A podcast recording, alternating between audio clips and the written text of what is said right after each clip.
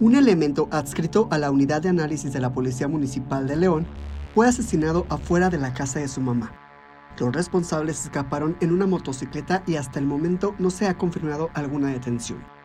Este crimen sucedió minutos antes de las 6 de la tarde de ayer sobre la calle Mar Mediterráneo casi esquina con Santa Bernardita de la colonia El Granjeno. José de Jesús Franco, conocido por vecinos y familiares como el Pollo, estaba en el lugar mencionado cuando varios hombres pasaron frente a él y le dispararon en repetidas ocasiones. Al parecer, el elemento que laboraba como encubierto de la Secretaría de Seguridad Pública de León repelió la agresión, pero no se confirmó de algún lesionado. Policías llegaron de inmediato tras recibir el reporte. El policía recibió disparos en la cabeza y aunque paramédicos no tardaron en llegar, nada pudieron hacer por él. Los municipales continuarán realizando operativos en las zonas aledañas en busca de los responsables. Una pelea familiar terminó en tragedia en fracciones industriales donde marido y mujer fallecieron por lesiones de arma blanca en Celaya.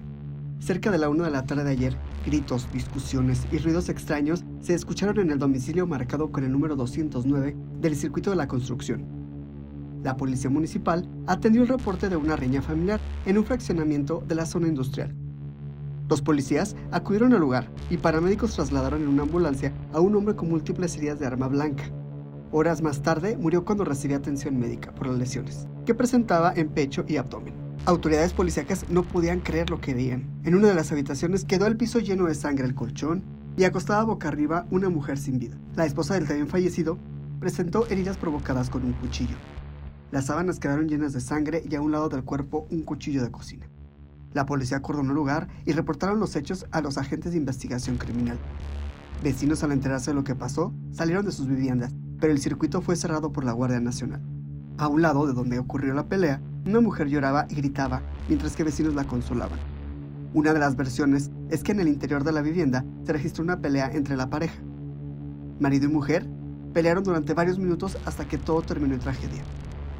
En versiones extraoficiales, se supo que la familia estaba conformada por dos hijos, uno de 8 meses y otro de 20 años. Cuando ocurrieron los hechos, solo estaba un menor de edad. Peritos fijaron varios indicios, tomaron fotografías y levantaron evidencias para establecer qué ocurrió en el inmueble. Médicos forenses levantaron el cuerpo de la mujer y lo trasladaron a las instalaciones para la necropsia de ley y determinar cuántas heridas presentó.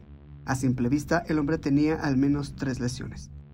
Con el tiro de gracia y sin zapatos, fueron localizados los cuerpos de dos hombres en el camino a la comunidad de Gasca, en Celaya. Los cuerpos de las víctimas fueron llevadas al servicio médico forense y se encuentran como personas desconocidas.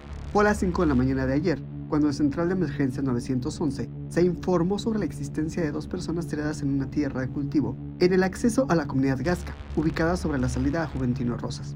Al lugar llegaron elementos de la policía municipal, quienes al realizar la búsqueda y lograr ubicar los cuerpos, corroboraron el reporte y acordonaron la zona.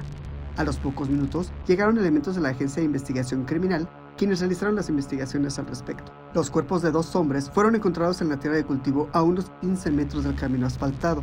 A simple vista, las dos víctimas no portaban zapatos y tenían heridas de arma de fuego en la cabeza.